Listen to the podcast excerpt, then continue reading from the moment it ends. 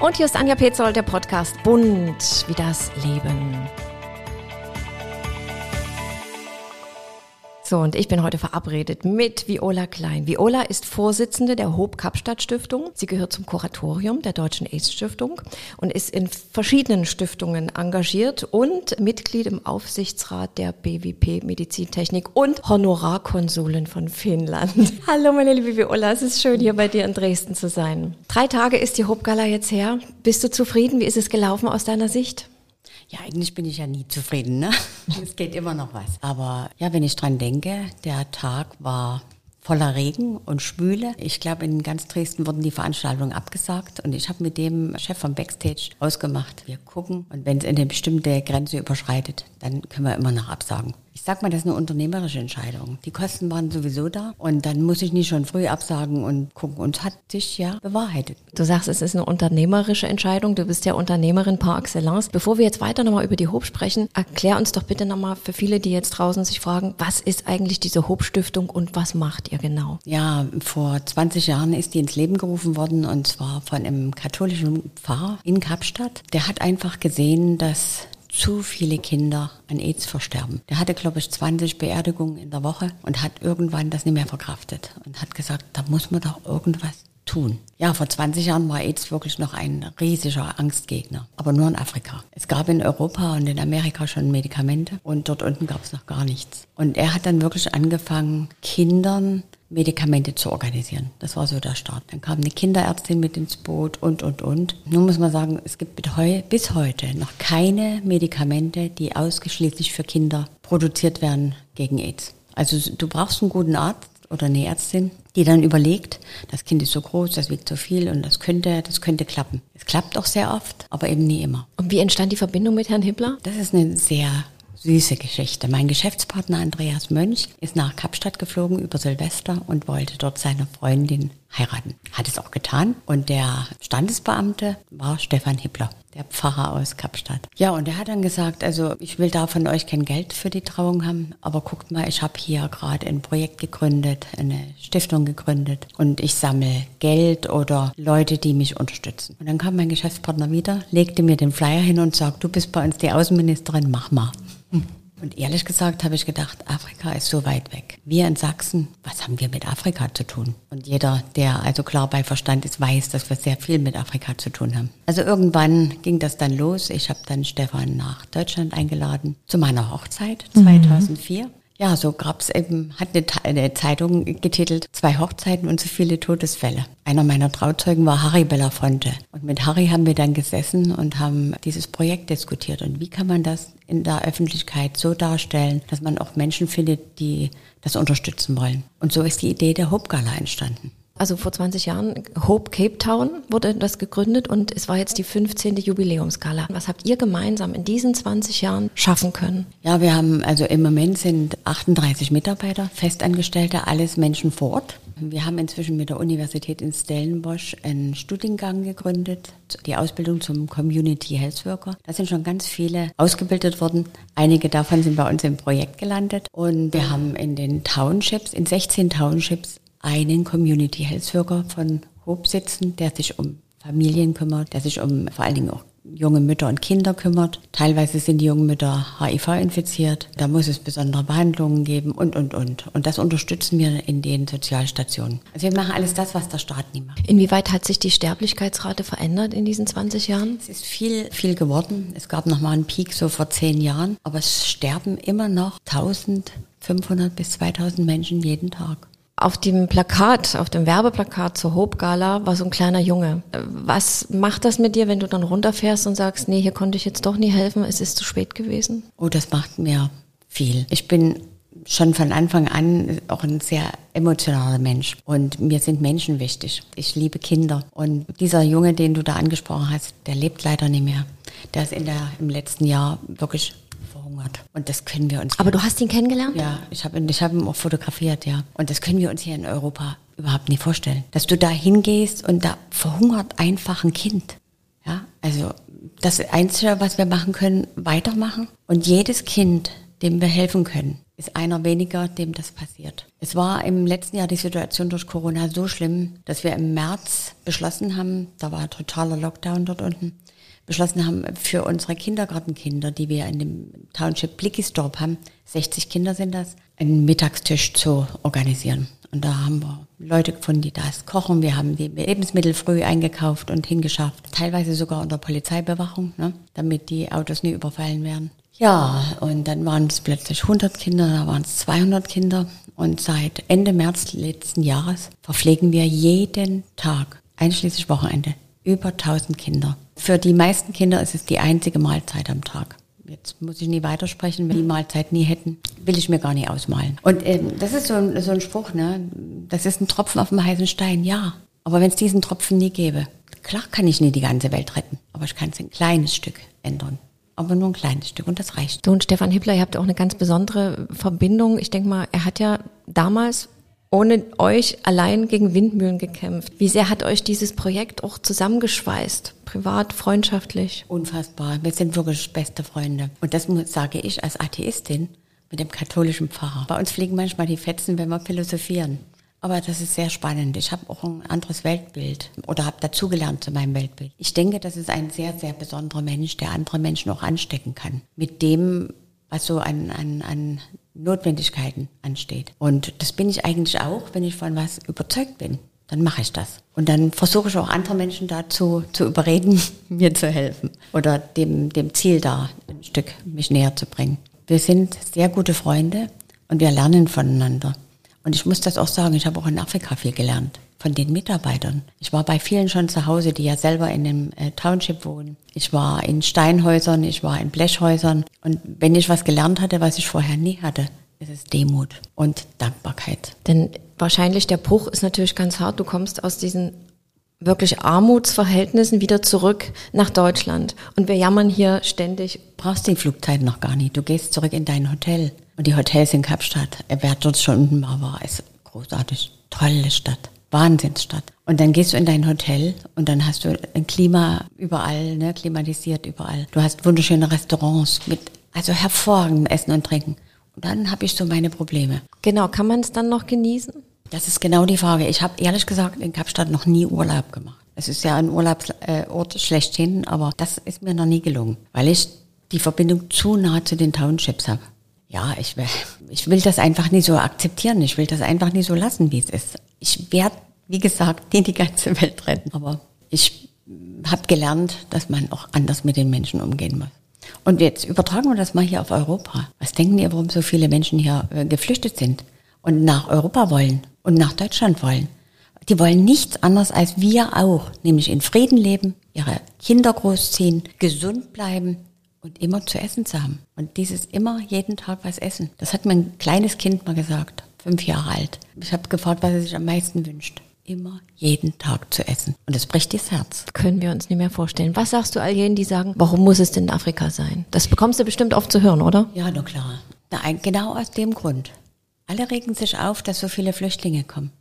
Wenn wir nie endlich unsere Kraft zusammennehmen und vor Ort helfen, nämlich den Menschen sich selber zu helfen, die zu ermutigen, ihre Probleme selber zu lösen, die ermutigen, nach vorne zu gehen, aber wirklich selber mit ihrem, was sie gelernt haben, was sie können, was sie können, sich zu engagieren. Wenn wir das nicht schaffen, werden noch viel, viel mehr Flüchtlinge kommen. Die einzige Möglichkeit für mich ist, den Flüchtlingsstrom einzudämmen, ist, helft den Menschen vor Ort. Anders sehe ich das nie. Die Hobgala sammelt jedes Jahr Geld, damit dort unten gearbeitet werden kann, damit die Kinder medizinisch versorgt werden können. Nun war es ja dieses Jahr die 15. Jubiläumsgala und die war ja schon etwas Besonderes, wurde mehrmals verschoben. Was war das für dich für ein Gefühl, als du dann da gestanden hast am Abend? Ich habe dich beobachtet, als wäre dir so ein Stein vom Herzen gefallen. Ja, also wo dann auch noch der Regen aufhörte, war ich dann richtig zufrieden. Das sollte ja auch eine besondere Gala werden. Da ging es nie wie im Schauspielhaus. Wir haben im Schauspielhaus sind die Karten sehr teuer, die kosten über 200 Euro und sowas. Wir haben ja ganz bewusst uns bei der Jubiläumsgala dazu entschieden, zu sagen, wir sagen Danke. Wir sagen dieser Stadt Danke wo so viele Menschen mitgemacht haben. In Dresden, In genau. Dresden, ja. Und dann sagen wir den, die uns auf den Weg 15 Jahre begleitet haben, den Künstlern, den Leuten, den Bühnenarbeitern, den Veranstaltern, den Hoteliers, den Caterern, die waren ja alle, die waren unsere Gäste. Ne, da oben auf dem, wo es dann so Essen und Trinken äh, gibt, wo man sich eine Bratwurst Wir haben gefeiert bei den kann. Filmnächten am Elbufer, genau. genau. Dort laufen normalerweise Kinofilme, aber auch Konzerte Roland Kaiser und dort fand äh, die Hobgala statt. Und da muss ich mal sagen, das war ein schönes Gefühl. Ich bin auch zu ganz vielen hingegangen und habe mich persönlich bedankt, bei, vor allen Dingen bei den Musikern, ne, die ohne Gage bei uns auftreten. Das muss man einfach mal so sagen. Sonst könnten wir das so gar nicht stemmen. Und dass wir dann noch Geld gesammelt haben. Wie viel? Ich hatte ja gesagt, wenn wir es schaffen, 40.000 Euro diesmal zu sammeln, dann bin ich froh. Wir haben 57.000 Euro Toll. gesammelt. Klasse. Und jetzt stehen noch ein paar äh, Spenden aus. Die müssen wir noch alle zusammenrechnen und dann werden wir mal sehen. Wenn jetzt jemand spenden will, uns zuhört, wie kann, wie kann man das machen? Einfach auf www.hobgala.de gehen und dann kann man unter Spenden, jetzt Spenden, kann man das, das mhm. tun. Ganz einfach. Aber es war ja auch die erste Großveranstaltung seit so langer Zeit und ich habe das empfunden, die Menschen, die waren so fröhlich. Das war, ja, das war die Jubiläumskala, aber das war nochmal was ganz anderes. Das war wieder mal so ein neues Stück Freiheit. Hast du die Energie gespürt, die da einfach Unfassbar. war? Das war unfassbar. Also egal, mit wem ich gesprochen habe. Also die erste Frage war immer, bist du geimpft? genau. Ja, natürlich, ich bin zweimal geimpft. Das ist schon wichtig, ne, dass man mhm. auch mal jemand umarmen kann, ja. den man so gerne mag oder wo man einfach mal Danke sagt, dass er, du hast mir so viel geholfen in den letzten Jahren. Ja, das war so das Erste und dann, dann hat es einfach überall gesprudelt. Anderthalb Jahre hat man sich nie gesehen. Maximal per Zoom oder Teams und was es sonst noch so alles gibt. Ich glaube, diese gelöste Atmosphäre, diese Fröhlichkeit, Fröhlichkeit, die hast, die war überbordend. Das war natürlich, man fragt sich, wie wird das sein, so eine Großveranstaltung? Ihr habt das ja hervorragend gelöst mit dem Paar X-Team. Diese Online-Registrierung, äh, dieser Scanner für die Impfzertifikate. Habt ihr da nochmal extra eine Blase aufbauen müssen, um das ja, alles, wie habt ihr das gemacht? Also wir haben ja Erfahrung schon äh, durch die anderen zwei vorbereiteten Galas. Die geplatzt sind durch Corona. Sind, mhm. Das war jetzt Plan C. Und ein gutes Verhältnis zum Gesundheitsamt in Dresden. Und da muss ich sagen, die wirklich, die Leute, die sind echt gut. Ich waren auch da und haben die Gala ja, betreut. Ja, mhm. das fand ich großartig. Also wir waren mit denen in ganz enger Abstimmung. Und mich hat erstaunt, wie viele Leute schon geimpft sind. Zweimal. Und das ist das Einzige, was uns helfen wird in Zukunft, dass die Leute geimpft sind. Und das sehen wir jetzt gerade in Großbritannien, ne, wo eine Inzidenz um 300 ist, aber die Krankenhäuser leer. Also das sind schon Dinge, die, da wissen wir genau, das wird uns helfen. Ja, jetzt wünsche ich mir natürlich viel, viel mehr Normalität zurück. Im Moment sind ja noch die Auflagen riesig. Es ist noch nie wieder wie normal. Die großen Veranstaltungen werden alle erst ohne Auflagen vielleicht zum Jahresende oder erst nächstes Jahr stattfinden. Mein Mann ist Konzertveranstalter. Der plant für 22, 23. Wir werden in Zukunft mit diesem Virus leben müssen.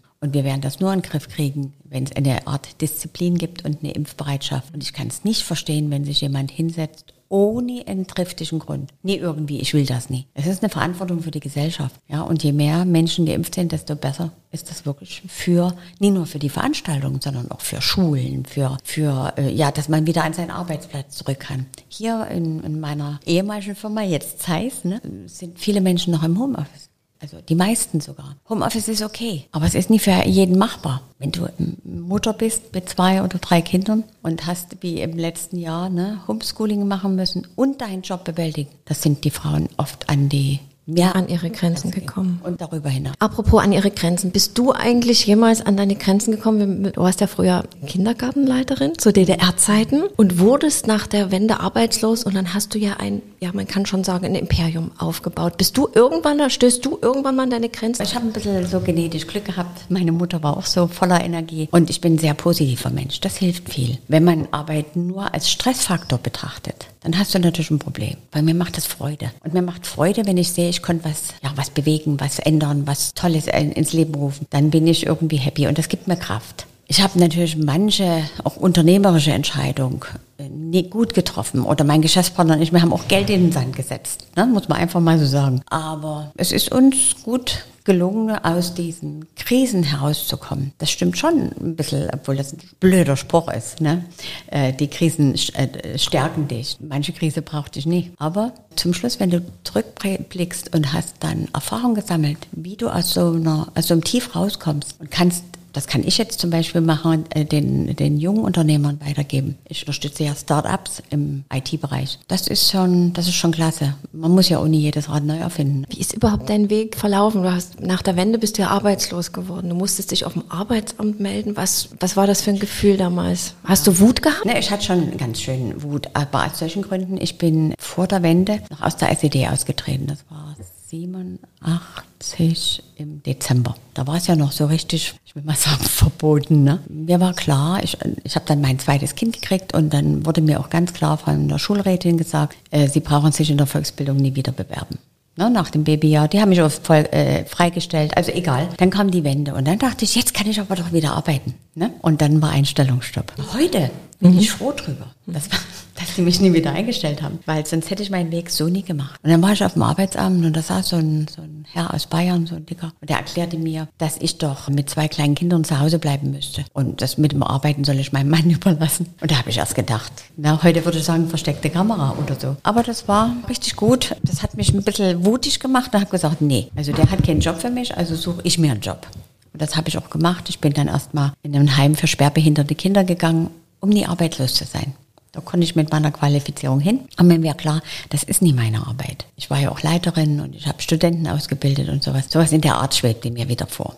Dann hast du ein Bildungsinstitut gegründet. Genau, 1992. Gemeinsam mit meinem Geschäftspartner haben wir die Saxonia Bildungsinstitut gegründet und haben dann Erwachsenenqualifizierung angeboten. Und wir hatten zwei Schwerpunkte. Vertrieb, das ist erst so eine Geschichte, die es in Ostdeutschland ja so nie gab. Und auf der anderen Seite, da mein Geschäftspartner aus der IT kam, haben wir gesagt, Computeranwendung.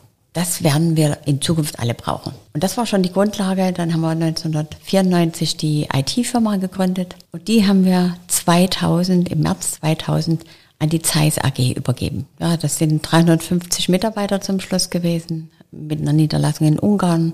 Und wir haben hochentwickelte Software im, im Kundenauftrag entwickelt. Nach der Wende war ich dann alleinerziehend mit zwei Söhnen und die hatten es im Nachgang, wenn ich so mal gucke, auch nie ganz so leicht ne, mit mir. Also auf der einen Seite die Mutter, die immer also für alles äh, zuständig ist und auch stark sein muss. Und gerade am Anfang wusste ich manchmal nie, ob ich mit meinem Geld bis zum Monatsende komme.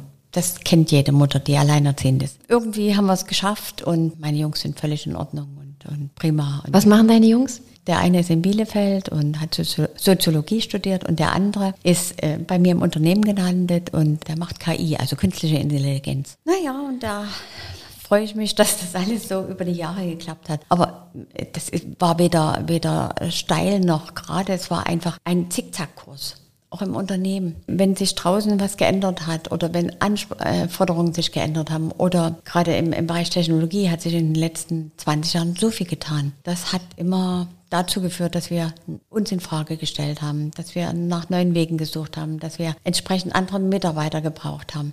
Und so sind wir Stück für Stück gewachsen. Und ganz stark seit 1997 und wie gesagt, zum Schluss war das schon eine sehr ansehnliche Firma. Du hast gerade gesagt, du betreust Start-up-Unternehmen. Was ist denn dein wichtigster Rat an junge Unternehmer oder an Unternehmer, die einfach durchstarten wollen? Es gibt zwei Arten von jungen Menschen, die sich selbstständig machen. Die einen wollen ganz schnell ganz viel Geld verdienen und die anderen wollen eine Idee umsetzen. Und bei denen, die ganz schnell ganz viel Geld verdienen wollen, bin ich nie. Und das merke ich nach dem ersten Gespräch. Also das tut mir leid, da bin ich die falsche Ansprechpartnerin. Aber bei denen, die ein, eine gute Idee haben und einfach nur Hilfe brauchen, das durchzusetzen, umzusetzen. Und dann klopfe ich trotzdem auf den Busch. Was wollen die denn damit? So sinnstiftende Dinge, die, die machen mir Freude. Und jetzt habe ich gerade betreue ich ein Start-up, vier junge Frauen, was ganz selten ist in der IT, die eine richtig gute Idee hatten. Die Mädels sind so großartig. Und ähm, was mir so angenehm auffällt, weil das, das erste Mal ist, dass ich nur rein ein Mädchen-Start-up habe, dass die sich ständig in Frage stellen dass die nicht sagen, oh, wir sind die Größten, wir sind jetzt, ne, wir haben die erste Finanzierungsrunde geschafft und sowas alles. Nee, die machen das in sehr hervorragender Teamarbeit. Das sind sie den Jungs ein bisschen voraus. Muss man einfach so sagen. Und da geht es auch nicht um Ego, da geht es einfach darum, wir wollen das schaffen. Und das ist unser Ziel. Und es macht mir so viel Freude. Wenn jemand denkt, du kannst ganz schnell viel Geld verdienen, das ist der falsche Weg. Ein guter Unternehmer oder Unternehmerin ist fleißig. Das ist eine ganz alte Weisheit. Das ist aber oft vergessen, weil man verdient das Geld nie im Schlaf. Also fleißig. Du bist ein Optimister, solltest ein optimistischer Mensch sein, aber auch kritisch zu den, zu den Dingen, die um dich herum sind. Optimistisch deshalb, weil du so viele Rückschläge hast, du musst das irgendwie verkraften. Ne? Denn wäre es ganz wichtig, dass man einen Sparingspartner hat. Jemand, mit dem man diskutieren kann, wenn es ihm vielleicht selber auch nicht gut geht oder wenn man eine Idee in Frage stellt oder sowas. Das ist wichtig. Wenn man keinen Geschäftspartner hat, wie ich das hatte, ne, dann sollte man sich einen Coach suchen. Irgendjemand oder einen guten Freund, mit dem man bestimmte Dinge einfach bespricht und in Frage stellt. Dein Erfolg als Unternehmerin, kann das was damit zu tun haben, dass du auch eine pädagogische Ausbildung hast, dass du immer schaust, äh, die Waage zu halten?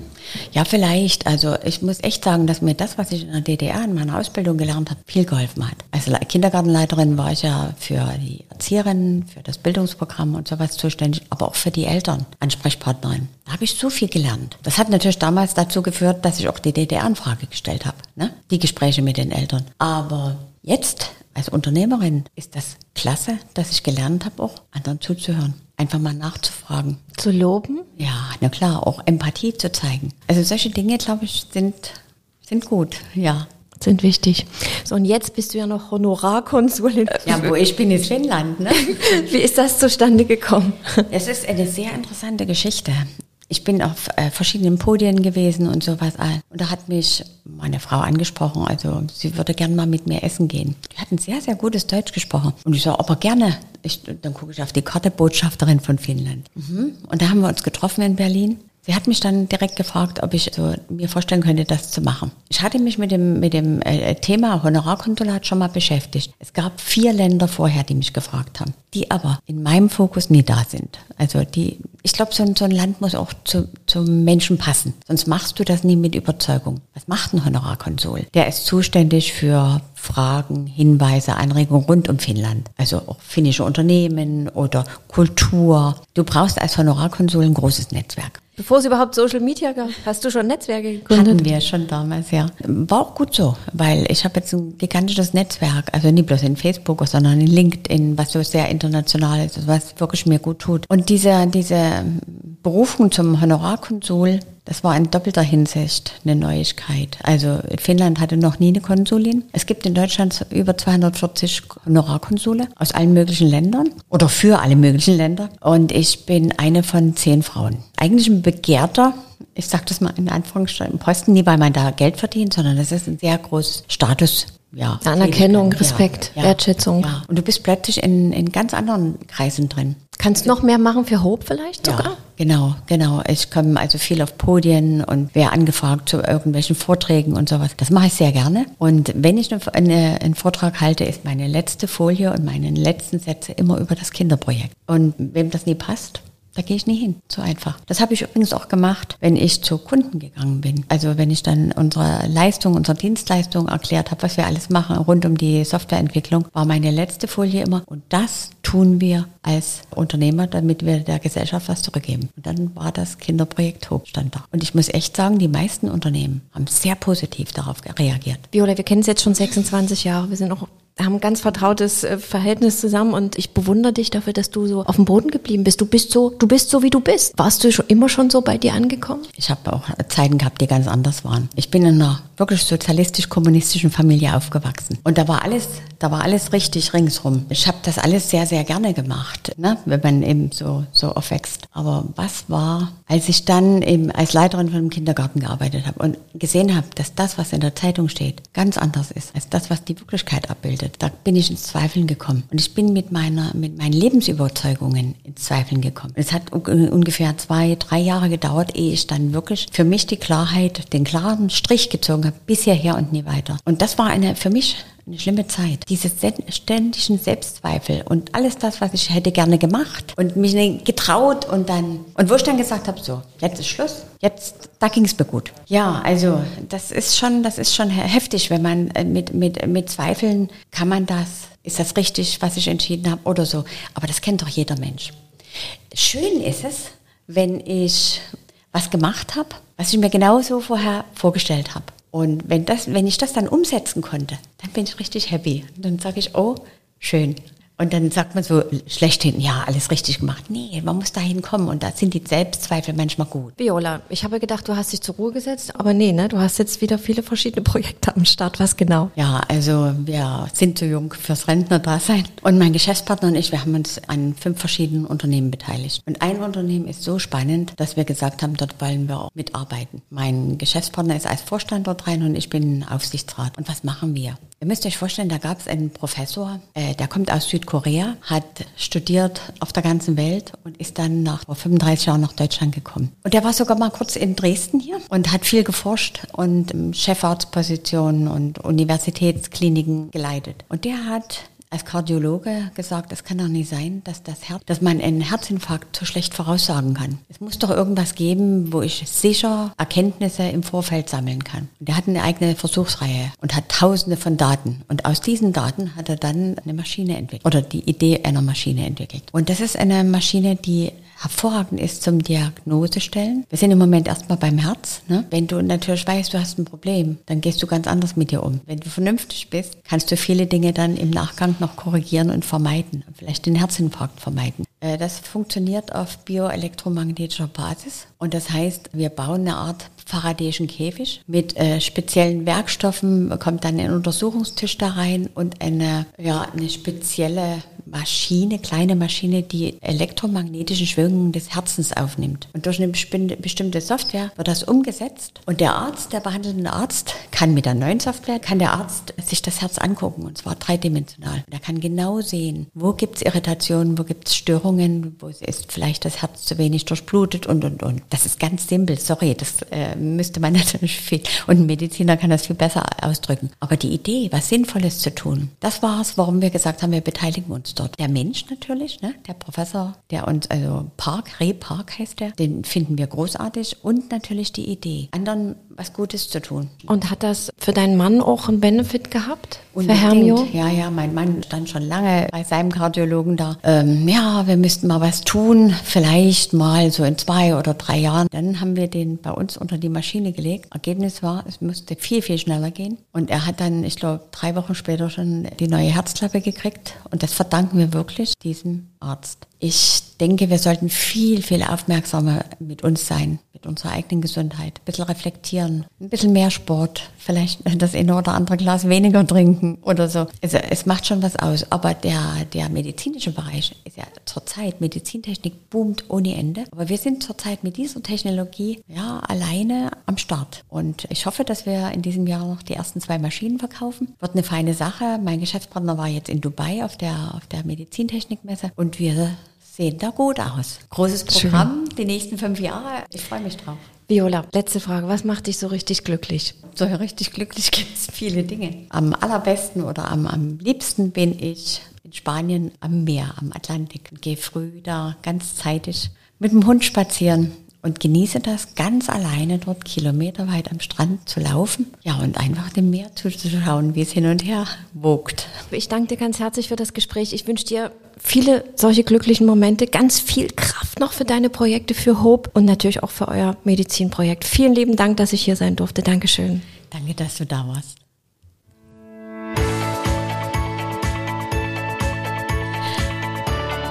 Schön.